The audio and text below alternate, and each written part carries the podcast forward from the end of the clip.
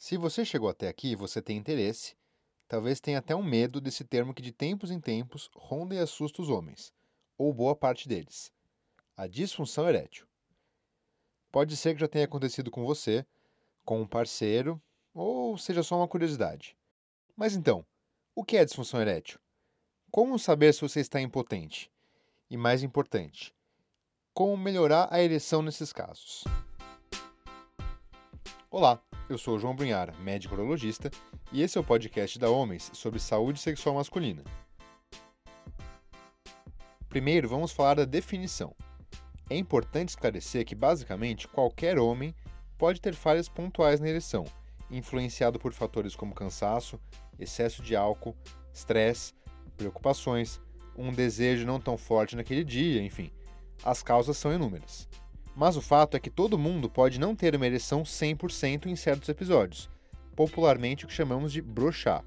Mas isso não quer dizer que essa pessoa tenha disfunção erétil. Nós consideramos que para ser realmente um problema, essa dificuldade de ereção tem que ocorrer de forma consistente, repetida ao longo dos meses, impedindo a penetração ou a plena satisfação sexual da pessoa na maioria das vezes. Por exemplo, um cara jovem que sempre teve relações satisfatórias, mas chega uma época do trabalho muito crítica, com preocupações, cobranças, e isso não sai da cabeça dele. E aí, durante um certo período, ele não consegue ter uma ereção boa. Mas depois, passando esses dias, tudo volta ao normal. Esse não é um caso de disfunção erétil, mas sim uma oscilação natural no dia a dia.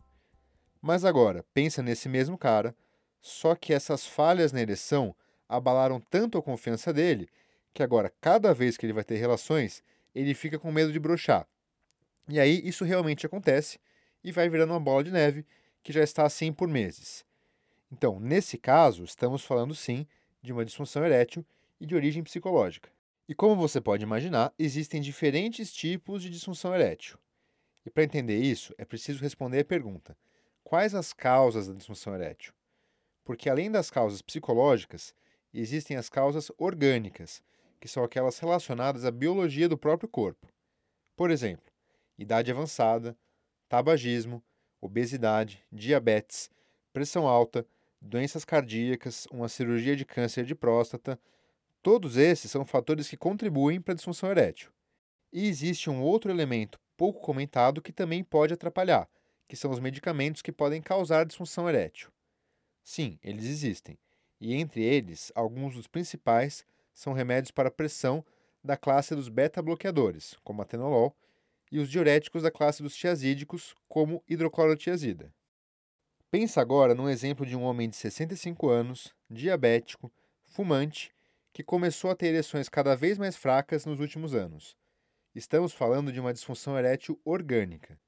Lógico que os componentes psicológicos e físicos podem coexistir na mesma pessoa, mas é importante reconhecer que existem os dois mecanismos. E para quem pensa que disfunção erétil só atinge os mais velhos, uma pesquisa que a Homens fez com o Datafolha revelou que mais de 30% dos jovens podem ter algum grau de dificuldade na ereção. Então, como tratar a disfunção erétil? O que posso fazer para melhorar? A primeira coisa é não ter medo de admitir o problema para si mesmo e procurar ajuda, inicialmente com um urologista e possivelmente também com profissionais da área de psicologia. Também existem as parceiras e parceiros que nos procuram perguntando: como posso ajudar meu marido com disfunção erétil? Essa postura compreensiva e de companheirismo é muito importante e vai ser fundamental para o homem recuperar sua confiança. Mas, naturalmente, também orientamos que nessas condições, a parceira ou parceiro deve estimular o homem com disfunção a procurar ajuda profissional. O tratamento para disfunção erétil depende muito de qual é a causa e de particularidades de cada paciente. Num caso como aquele que comentei, em que as origens do problema estão nas preocupações, falta de confiança e outros fatores psicológicos, é fundamental um trabalho de orientação, de entender como esse mecanismo funciona e descobrir o porquê dessa insegurança. Nesses casos, muitas vezes o acompanhamento com psicólogo ou psicóloga é fundamental numa consulta urológica, podemos dar orientações de técnicas para evitar uma falha e possivelmente indicar o uso de medicamentos para disfunção erétil, que, mesmo num caso de origem psicológica, podem ser usados por curta duração para reforçar a confiança. Agora, pensando no segundo exemplo, um homem com mais idade, diabetes, com ereção fraca. O que é bom para disfunção erétil num caso assim? Nessa situação, sabemos que a origem do problema envolve uma circulação insuficiente de sangue pelas artérias. Sendo assim, a importância dos medicamentos para a disfunção erétil se torna muito maior, pois eles vão ajudar a abrir melhor as artérias para o sangue entrar e encher o pênis. Iniciamos com medicações por via oral, desde que não exista nenhum impedimento pelo estado de saúde e uso de demais remédios pelo paciente. Também podemos indicar a troca de algum remédio para pressão ou outros, quando esses estiverem atrapalhando, e tomar medidas específicas ajustadas para cada caso.